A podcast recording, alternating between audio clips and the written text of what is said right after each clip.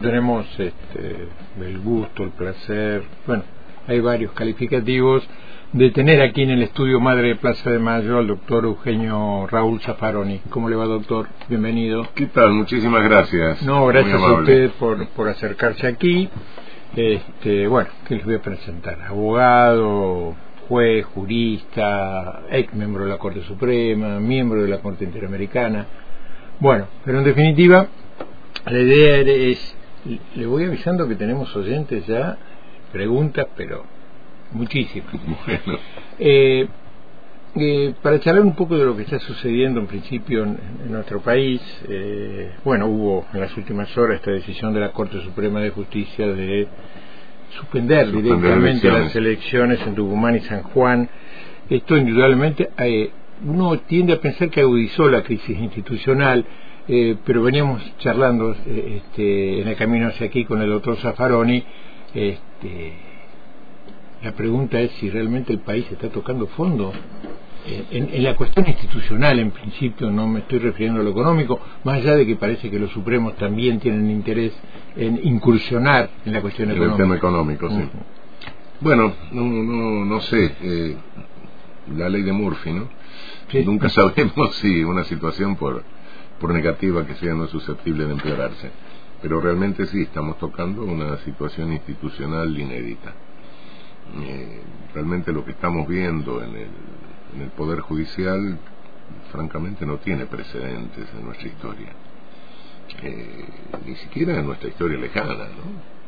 Eh, yo no sé por qué la Corte suspende elecciones sin resolver el fondo, porque lo que se está planteando es una cuestión institucional, que eso de que cinco días para dar las razones, bueno, las razones son claras, Está- bueno, no se decide una cosa o se decide otra, Claro.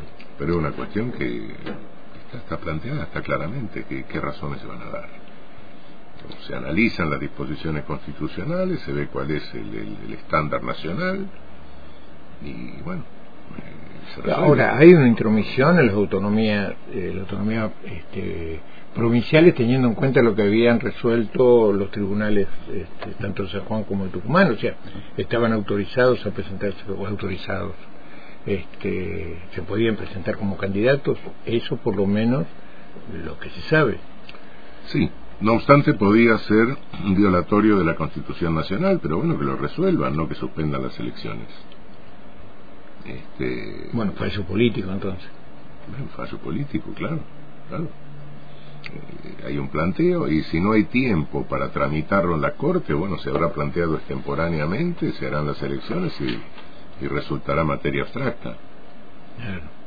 Eh, la cuestión es una cuestión que, que tiene su tiempo, bueno, si, si en el tiempo de trámite fue planteado demasiado tardíamente por quien tiene interés en que se resuelva, y bueno, se harán las elecciones y será materia abstracta.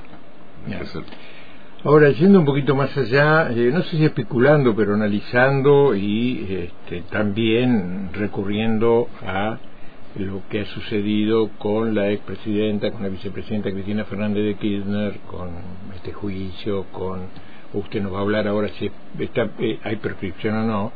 Esto puede ser también un mensaje para la para la vicepresidenta eh, eh, en caso de eventual de presentarse como candidata, decir, "Gua- ojo, que nosotros podemos bajar la candidatura tres, cuatro, cinco días antes de las elecciones.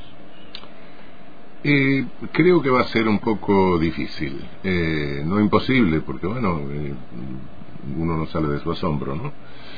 Pero el trámite para que la, la sentencia esa quede firme, Ujú. sentencia condenatoria y por ende la inhabilitación quede firme, eh, tendría que acelerarse de una manera verdaderamente mm, nunca vista, tanto por la casación primero como por la Corte Suprema después. Sí, se podría hacer, eh, pero pero creo que sería un boomerang desde el punto de vista político. Todo tiene su costo político. Sí. Eh, y una prescripción, una, no sé, una, sentencia que se esfuerce en los tiempos de esa manera, casación demora normalmente un año, la corte demora lo que se le da la gana, bueno, hacer tiempo récord, eso sería directamente una medida claramente política y creo que sería un boomerang, tiene su costo político eso. Claro, sí, sí. Eh, toda esta cuestión de del fallo, bueno, los planteos que admitió eh, la Corte de, de, Junto por el Cambio, sectores alineados a Javier Milei, de alguna manera, por lo menos en las últimas horas, han opacado o un poco, han relegado un poco es lo que está sucediendo con este, el tratamiento del pedido de juicio político del integrante de la Corte en la comisión respectiva de la Cámara de Diputados. Eh, uno no quiere ser escéptico, pero sabe lo que está pasando en el país este, con el Poder Judicial, eh, sabe lo que está pasando con la oposición y obviamente este, con, eh, iba a decir los medios de comunicación hegemónicos en general, Mañeto en particular, eh, que son los que están detrás de toda, de toda esta cuestión. Bueno, todo el lawfare es una combinación de medios de comunicación con algún segmento judicial. Sí, sí. sí.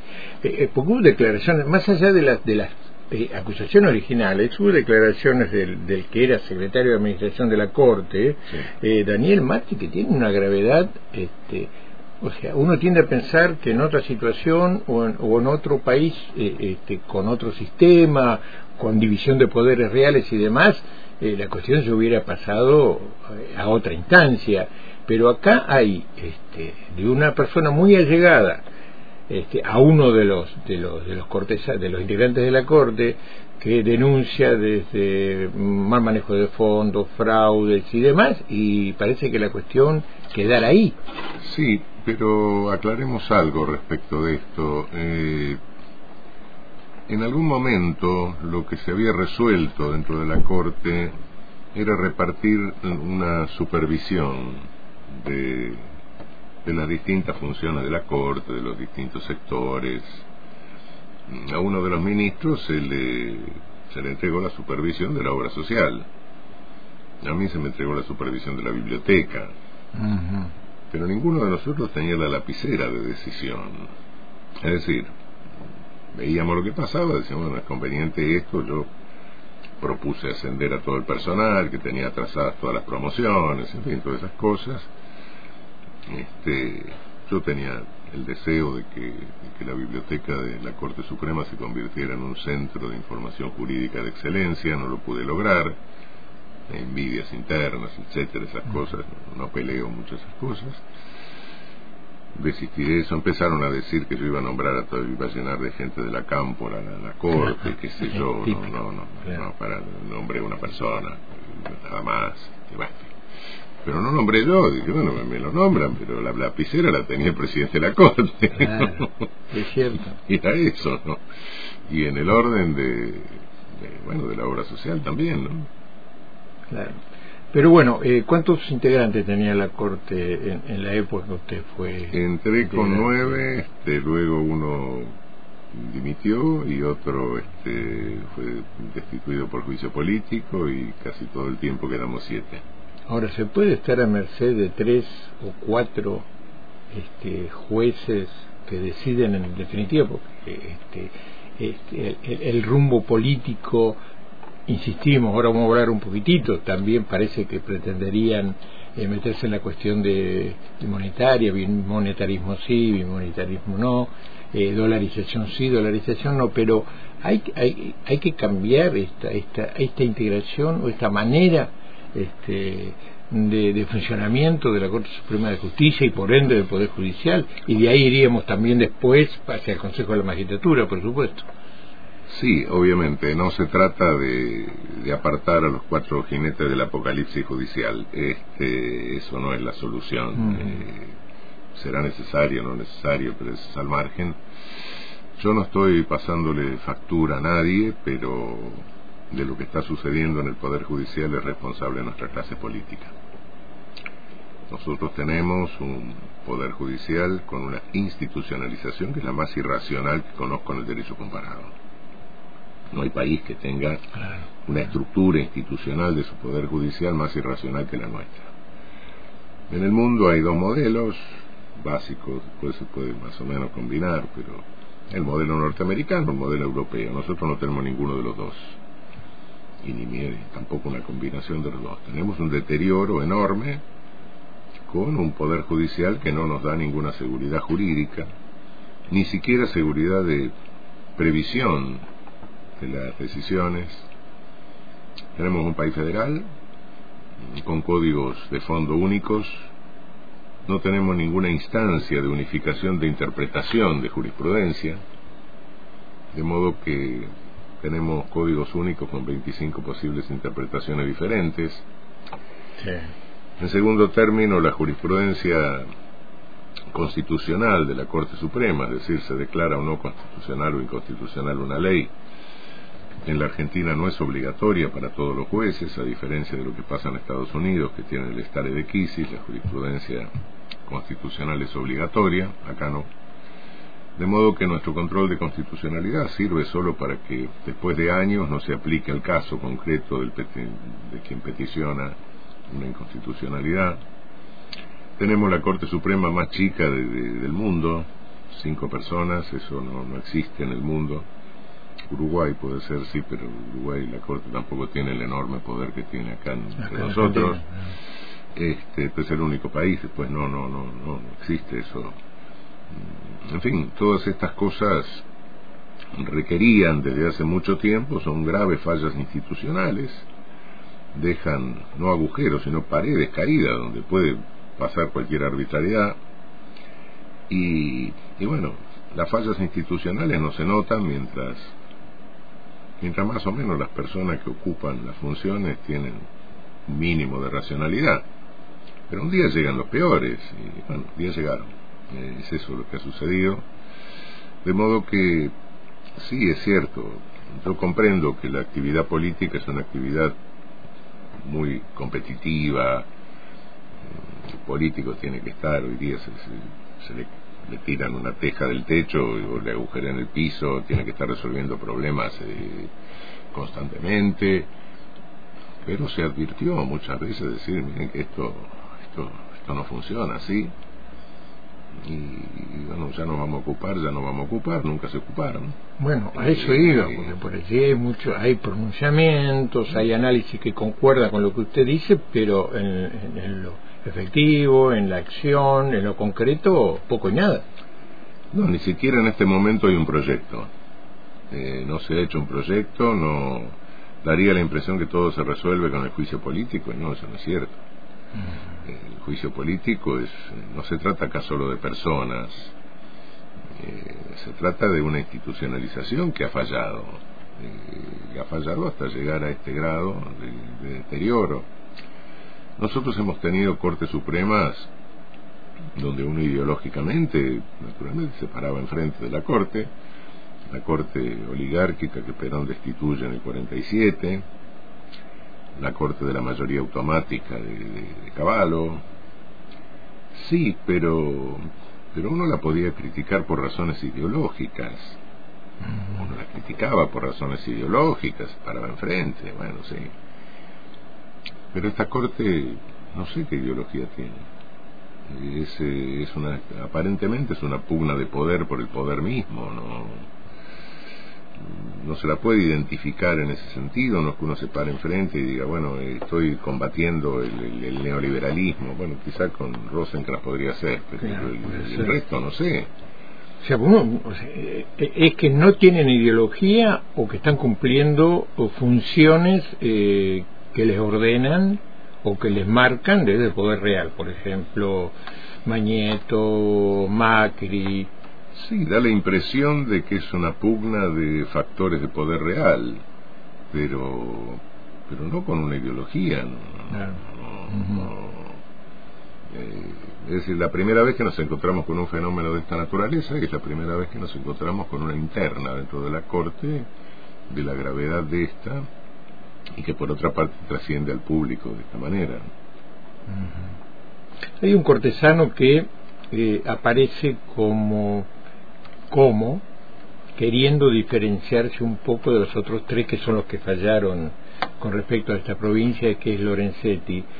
Eh, ¿Qué rol está cumpliendo para usted Lorenzetti dentro de, la Corte? ¿Está, eh, ¿Tiene alguna intencionalidad por allí de, de ubicarse eh, políticamente con alguna intención precisamente de ese tipo o, realmente esto obedece el distanciamiento entre comillas del resto de los cortesanos a, cuestiones de diferencias ideológicas no no lo creo no no veo la diferencia ideológica porque insisto yo no no no puedo atribuirle mucha ideología a esta corte salvo el caso de Rosencrantz que es muy claro. Eh, es una interna de poder de la Corte, este, bueno, que insisto, es la primera vez que, esto sucede en nuestra historia de esta manera. Mm, quiero aclarar que los cuatro integrantes de la Corte, los cuatro jueces de la Corte, mm, no, no es que yo esté ponderando cierta moderación que da la burocracia judicial pero ninguno de ellos tiene un entrenamiento en la burocracia judicial. De modo que siempre en los tribunales colegiados hay diferencias.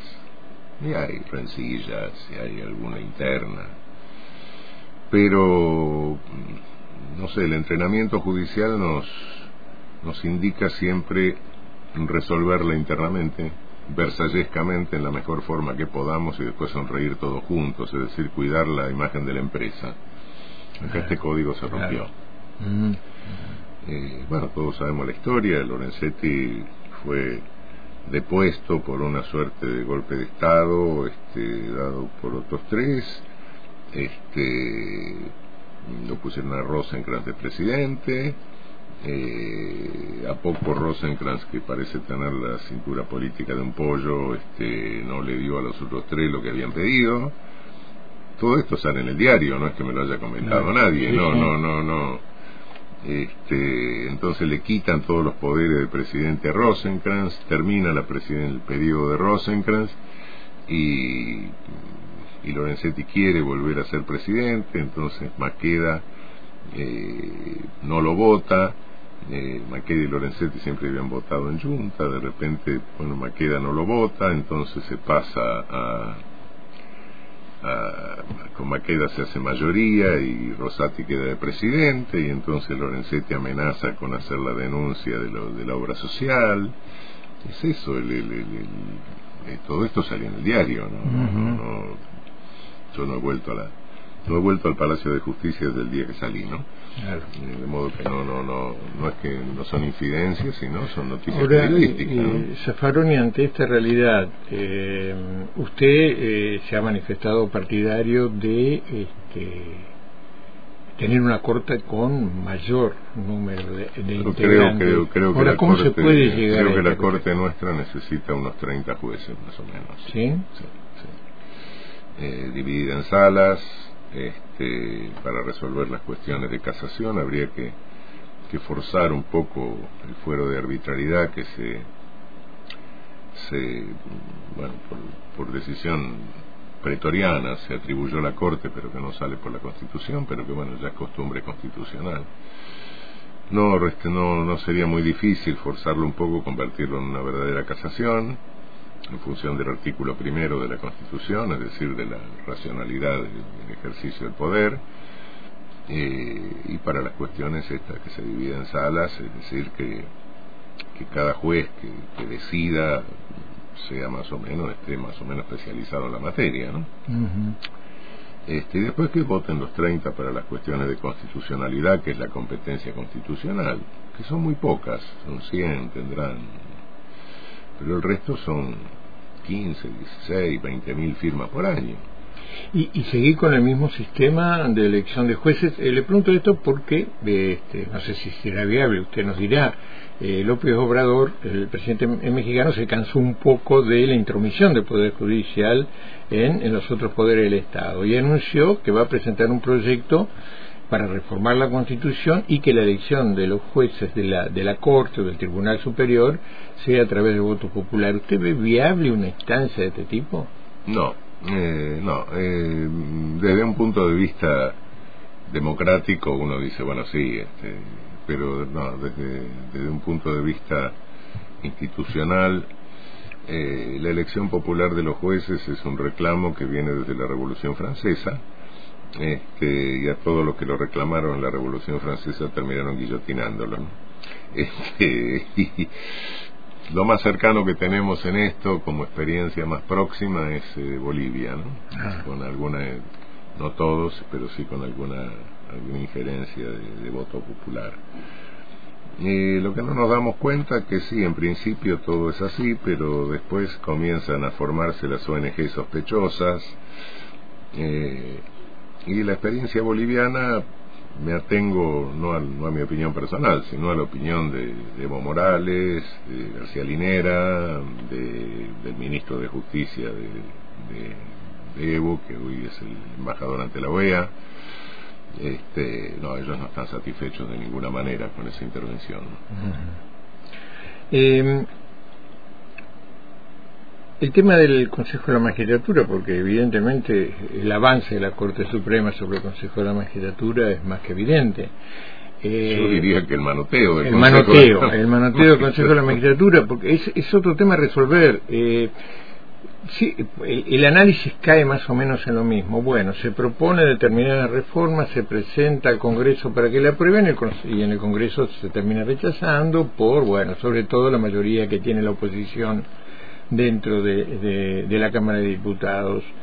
¿Es posible intentar alguna reforma del Consejo de la Magistratura? Recordemos que es el encargado de designar los jueces.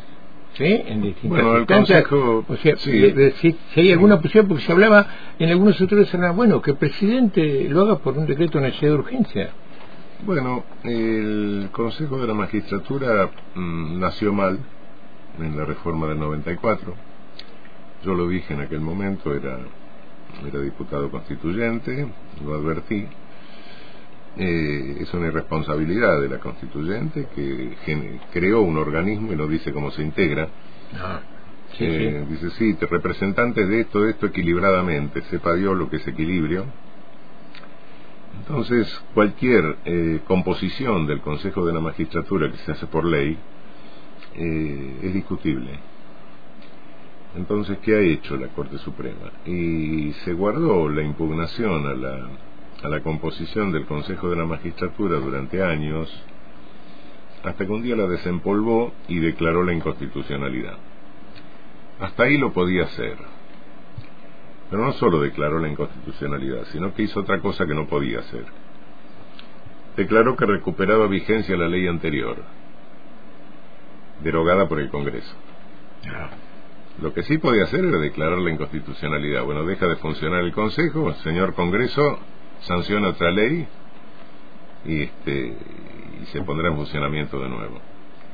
No, dijo, no lo puedo parar, entonces pongo en vigencia la ley que el Congreso derogó.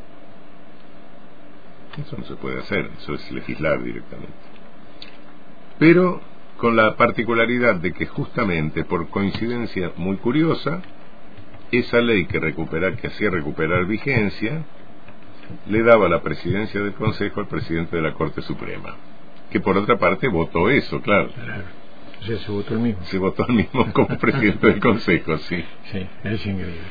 Eh, un tema que recién estábamos comentando algo fuera del micrófono y tiene que ver que este, este resurgimiento de eh, un aparente crecimiento y, e incidencia en todo, en la vida del país, tanto institucional, política, diaria de la sociedad, que ha tenido los hechos, los sucesos en Rosario con el narcotráfico, que uno, si lo mira de acuerdo a lo que informan los medios, eh, parece que nos encontraríamos realmente en una guerra eh, con el, narcotráfico y una incidencia del narcotráfico en la vida del país realmente este, preocupante. ¿Cómo, lo analizan? No, no, no, no, no. Por suerte nosotros no somos país productor de cocaína. Eh, no porque seamos inocentes, sino porque no tenemos materia prima y por ende la materia prima es muy voluminosa para trabajarla. Puede ser que haya algún laboratorio por ahí cerca de Bolivia, etcétera, pero no Tampoco somos México, no estamos al lado del principal país consumidor del mundo, de modo que no. El riesgo que nosotros tenemos es un riesgo de triangulación con Europa, que es lo único que, habría que cuidar este, en el plano internacional. Tampoco nuestra clase media tiene un poder de adquisición tan grande como para que eso sea. Es un problema, por supuesto, pero no, no, no es un problema de esa naturaleza. Creo que lo que pasa en Rosario es un problema de destrucción de la policía. Bueno, se desbarata una policía y bueno, tenemos, no nos olvidemos, Rosario tiene creo que tres jefes de policía presos, ex jefes, creo que ha habido dos fiscales. Este, bueno, eh, bueno, ahí estamos viendo cuál es el problema. ¿eh? El problema no es el narcotráfico, sino el problema es que se ha desarmado la institución. Cuando se desarma el control institucional, claro, pasa una cosa de esa naturaleza. Y sí, tiene un índice de homicidios insólito para el país, un tanto que en Buenos Aires, en la ciudad de Buenos Aires, en la Cava está bajando, en el conurbano está bajando, el homicidio, Cava ha bajado de una manera radical, casi un 40%, en el, en el conurbano también, pese a que se dice lo contrario, ¿no? el homicidio baja, bueno, Rosario no, eh, pero el problema es un problema de tipo institucional. Claro, si se desbarata la policía, si hay participación de fiscales, etcétera, bueno, cualquier actividad de, de, puede sí sobre todo lo que, sobre todo lo que es este delincuencia de, mercado no es decir ofrecimiento de, servicios ilícitos ¿no? porque el, el, narcotráfico no es este Mm, no es un comercio ilícito, sino es un servicio ilícito, es el servicio de distribución. Ah. Es eh, la, la, plusvalía del servicio de distribución. El costo de producción de la cocaína es una porquería, es bajísimo. no, es, no es que sube el precio del producto, sino la distribución del producto. Claro. ¿Y hay que legalizar el consumo en el país? Yo no sé, no, no, no soy eh, siempre he tenido un poco de... Eh, por supuesto que sé que si se legalizase el precio cae y el tráfico termina. Pero nunca me he sumado a la liga de abolicionista en ese sentido porque eh, me siento un poco me sentiría un poco incómodo con los compañeritos que tendría, ¿no? de modo que eso me hace un poco de ruido. es cierto. Bueno. Eh, bueno, vamos a ir este, a, las preguntas que están acercando los oyentes. Uno, eh, uno de ellos pregunta, le pregunta a usted, ¿cómo se está aplicando, a su entender, el derecho penal en una sociedad con un 50% de pobreza? Bueno, estamos viendo cuál es el resultado en nuestras cárceles, pero ese es el, efecto de toda América Latina, ¿no? Hay una selectividad de, fuera de un eh, primero que casi todos los presos son hombres, hay un 5% solo de mujeres, y después en, en, la población penal sacando un 15%, que serán más o menos los patibularios, más cercanos al manicomio que a la cárcel, homicida, etcétera. El resto son jóvenes en casi todos nuestros países que provienen de los barrios precarios, la Villa Miseria, las favelas, todo eso, eh, analfabetos o con una instrucción muy, muy elemental, eh, sin un entrenamiento profesional y, con una gran riqueza de melanina por regla general. Este, Bueno, es, es, una es la la selectividad del ejercicio del poder punitivo, son los sectores más vulnerables, a los cuales últimamente el poder punitivo se suma a la persecución política de líderes populares. O sea, nuestro poder punitivo se orienta hacia esos lados. ¿no? Este, es decir, eh, selectividad eh, sin condena incluso porque más de la mitad de los presos que tenemos en la región son eh, están en prisión preventiva, no están condenados. Este, es decir, la selectividad se orienta hacia jóvenes de esas características de nuestras clases subordinadas, que en general por delitos contra la propiedad, muchos sin violencia y por distribución minorista de tóxicos, este, y a líderes populares. Es la orientación que está teniendo en este momento. Eh, el tema de las cárceles sigue siendo muy preocupante en, general. Eh, están superpobladas, eh, no hay regímenes que, que realmente a uno le haga pensar que quien ingresa ahí puede salir con algún grado de recuperación. Eh, tiene no hay un cambio de subjetividad, pero, pero en realidad es una reafirmación del rol desviado. Es inverso. Cuando uno lee lo, que dicen las leyes de ejecución penal de nuestros países, no sé, parecen bromas macabras, ¿no? No, no, o estar escrita por alucinado. Muy bien, otra, otra de las preguntas. Eh, ¿Cuáles son los mitos de seguridad o de inseguridad, supongo yo, que los medios de comunicación han construido y cómo, cómo destruirlos, cómo contrarrestarlos. Bueno, contrarrestarlo solo se podría con la eh, bueno, con la pluralización de medios de comunicación, en tanto tengamos un monopolio de medios de comunicación, vamos a tener una invención de una realidad única que es incompatible con nuestro proyecto de democracias plurales, ¿no? La construcción de realidad única era compatible con el nazismo, con el stalinismo, qué sé yo, con el Pravda, no sé, con el Fel que llevó basta, pero pero bueno, eh, nosotros tenemos esa construcción de realidad única y eso es muy difícil de desmontar, eso genera toda una criminología mediática, este, toda la idea de que la cárcel está llena de, asesinos, son todos homicidas los que están adentro, etcétera, cosas por el estilo, este, y, una falsa idea de, función disuasiva o disuasoria de, la pena, por lo cual hay que aumentar penas para que disuadan más, disuadan más hasta el infinito, ¿no? Y la pena realmente eso esa tesis de sentido común de que disuade, disuade todo el derecho, no, no la pena sola, ¿no? Uno paga el alquiler para que no lo desalojen, no tiene nada que ver con el derecho penal. Eh, pero independientemente de eso, puede ser que la pena disuada en algunos delitos menores, pero cuanto más grave es el delito, menos disuade. Si alguien cree que un tipo está suficientemente loco como para matar a la mujer, y antes de hacerlo va a abrir el código penal como si fuese una lista de precios para ver si tiene cinco años más, cinco años menos. bueno, no sé, eso sería una visión antropológica del homo económico, no, no, es absurdo, ¿no? Bien. Bien, ¿hay alguna otra otra pregunta que tiene que ver? Ahora, eh, con relación este, a los medios, eh, la ley de servicio de comunicación audiovisual, o sea, en esto de tener eh, otras palabras, otra visión de la realidad. Eh, se debería haber intentado, este, ayornándola obviamente a los tiempos y demás, este, reflotar eh, todo aquello que fue destruido por Macri en su momento. ¿Esta es otra de las falencias del gobierno actual? Y entiendo que sí. Creo que el gobierno actual no hizo nada por, por anular esos decretos de Macri y tampoco hizo nada en el Poder Judicial, ¿no? De modo que los dos elementos del lofer quedaron intactos y están intactos hasta este momento. Bien.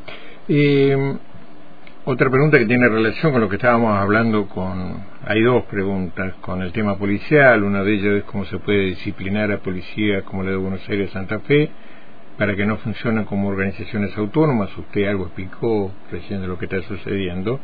Pero la otra tiene que ver con algo creo que charlamos en su momento hace tiempo, aquí precisamente en el estudio Madre Plaza de Mayo, y, es el tema de la sindicalización policial. Hubo aquí protestas de retirados de la policía, a los que se sumaron personal activo, pues con unos riesgos tremendos, porque no tienen, creo que es el sector laboral con menos garantías. Con menos, con menos garantías. ¿Qué habría que hacer con esto, doctor? Bueno, yo siempre he sido partidario de la sindicalización. Este, creo que creo que el trabajador policial o la trabajadora policial tienen todo el derecho de sindicalizarse. No, eh, naturalmente no tienen derecho de huelga, pero eso no tiene nada que ver. No, no, no.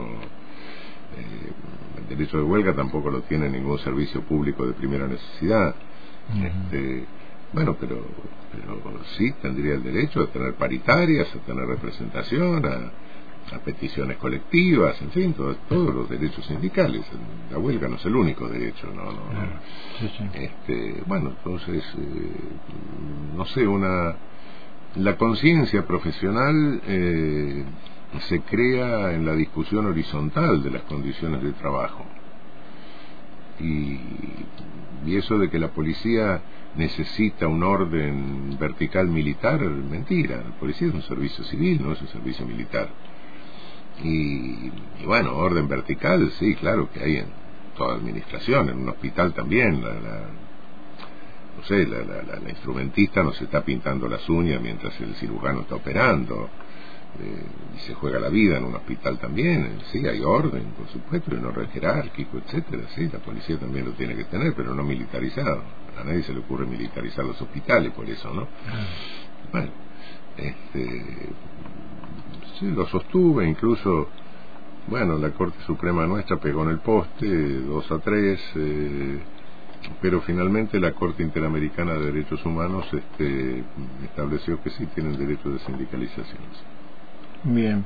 Lo que no conseguí en la Corte nuestra lo conseguí en la Interamericana. En la Interamericana. Ahora, eh, uno observa, se me estoy acordando de la situación milagrosal y otras cuestiones donde hay este, pronunciamientos de distintos organismos de la Corte Interamericana, de derechos humanos, hay convenios internacionales este, a los que el país queda adherido y que directamente se ignoran.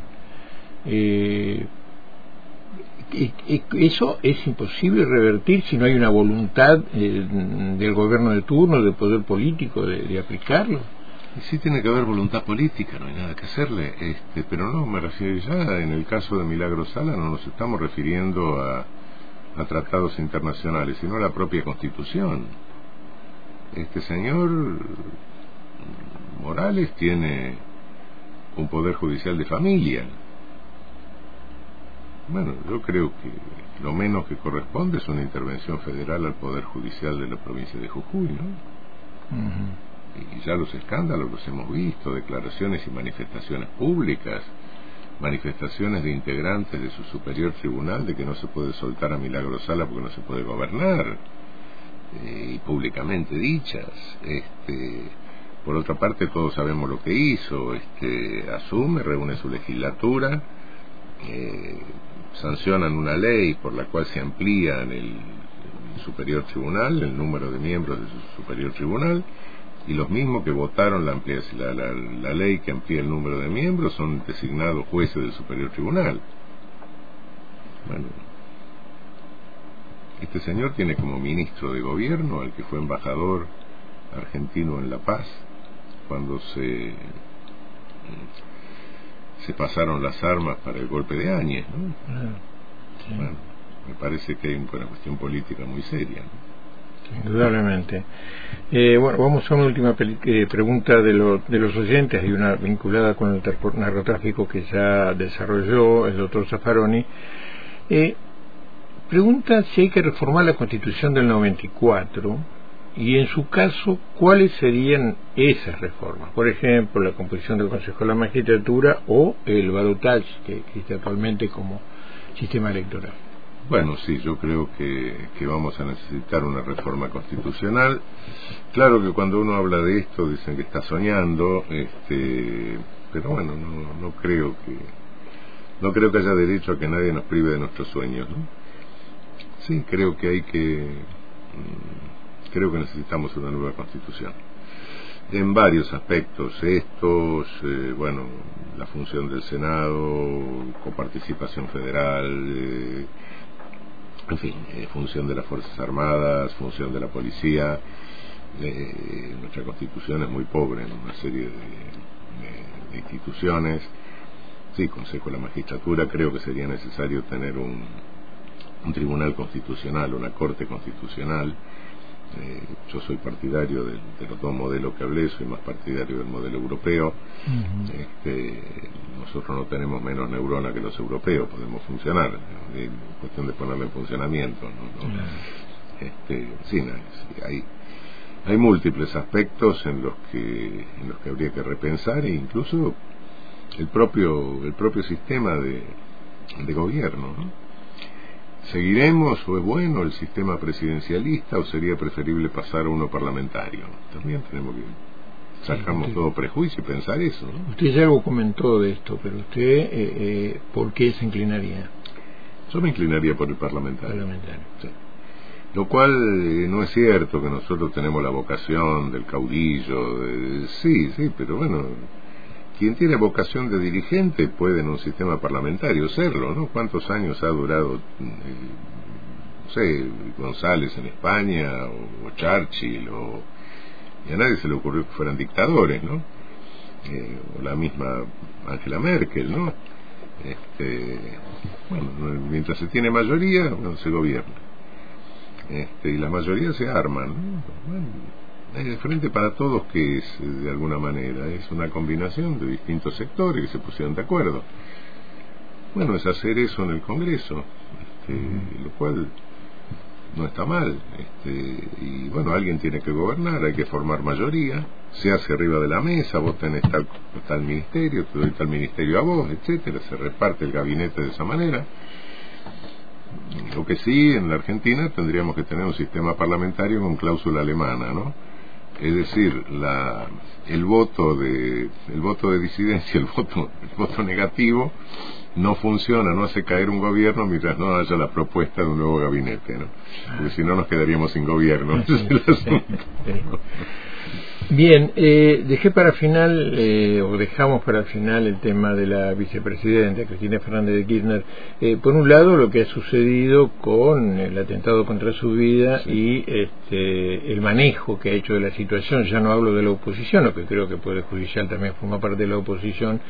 Este, ¿qué, ¿Qué análisis le merece lo que ha sucedido y de qué manera ha actuado la jueza que tiene a su cargo la investigación? Creo que lo que ha sucedido es resultado de una enorme irresponsabilidad de algún sector de la oposición que estuvo financiando un grupo medio de, neuróticos psicópatas este, con las bolsas de muerto y todas esas cosas, sin darse cuenta que esos grupos atraen a borderlines. Y llegó un borderline. Yo no creo que, que alguien haya pensado Caputo o alguien haya pensado en matar a Cristina, pues en tal caso le hubiera sido mucho más barato contratar un sicario Este, y no un tipo que no, no, sabía manejar el arma, no, no, no. Pero sí, la responsabilidad existe porque uno tiene que ser consciente de que en esos casos los border aparecen. Este, y después la investigación, muy rara, este, sí, claro, el autor material, el border lo tenemos, este, pero, pero para arriba, porque hay una responsabilidad, incluso este, una responsabilidad culposa, incluso, ¿no? no será penal, no sé, no importa. Este, pero ver cómo, cómo funcionaba la cosa, y hubo una. Y ahora esta noticia que sale, que de ser verdadera, naturalmente constituye un delito, ¿no? Eso de borrar pruebas, ¿no? Claro. Este, en fin, es, eh, se minimizó el hecho, se empezó a decir que era un autoatentado, cualquier tontería de esa naturaleza. Este, Una serie de Netflix, dijeron algunos. Sí, sí, como Macri, Patricia Bullrich. Sí. Este, en fin, eh, creo que creo que lo que hubo es, es, es una claro estaban también el, el, border no podía aparecer sin un clima de odio que hubiesen creado ellos. Insisto en que no, no fueron ellos los que mandaron, ni porque, porque lo hubiesen hecho, lo hubiesen hecho de otra manera. Pero, pero sí, lo que estaban era tratando de sacarse la culpa del clima de odio que habían creado, que era la convocatoria, que fue la convocatoria al border, ¿no? Y bueno, lo último, este, Zaffaroni, eh, ¿Cómo ve usted? Bueno, hay operaciones de todo tipo, de un lado, de otro, se tiran pequeñas bombas, digamos, para ver de qué manera repercuten. Eh, ¿Cómo ve usted la posibilidad, usted es muy allegado a la vicepresidenta, eh, ¿cómo ve usted la posibilidad de que Cristina acceda este, a volver a ser candidata a presidenta? Bueno, yo no sé lo que lo que vaya a decidir Cristina, pero... ¿No lo sabe realmente? No, no, no. No, no, lo sé. No lo sé, pero bueno, eh, desearía que ella fuese la candidata, eso sí. Este, y creo que es una de las pocas posibilidades de que no caiga de nuevo el, el Ejecutivo y el Legislativo en manos de, del macrismo de sus sucesores. Hablamos ya cuando, bueno, este, de, estas cuestiones de lo que ha sucedido con Tucumán y, San Juan, pero eh, podría superar una instancia o una posible proscripción efectiva en, caso de ser candidata, porque se supone que van a apuntar los cañones sobre ella. Sí, pero de momento no está proscrita, la sentencia no está firme. Para estar firme tendría que pasar casación y después la Corte Suprema. Eso en cinco meses no creo que pueda suceder. Sí, lo podrían hacer, sí, pero sería, insisto, lo que dije hace un rato. Se puede hacer, pero sería forzar los tiempos de una manera tal con que quedaría muy clara la intencionalidad, porque nunca ha sucedido. Es decir, eh, los tiempos que tienen el, de trámite esos, esas instancias son tiempos largos, sí, los tendrían que, que acortar, pero de una manera escandalosa, ¿no? Lo cual daría lugar a un escándalo, y el escándalo Sí, proscribirían a Cristina, pero el escándalo tiene un efecto político boomerang, ¿no? Bueno, no, cuidado, acá quedó claro esto, ya no es indisimulable. Eh, el costo político, bueno, lo tendrían que pagar, ¿no? Doctor, le agradecemos muchísimo este, su amabilidad, haberse sacado aquí del estudio Playa, eh, Plaza Mayo Antena Libre y poder hablar todas estas cuestiones se lo agradecen los oyentes, fundamentalmente. No, por favor, ha sido un gusto. Muy bien. El doctor eh, Eugenio Raúl Zaffaroni en los estudios de esta radio pública y universitaria.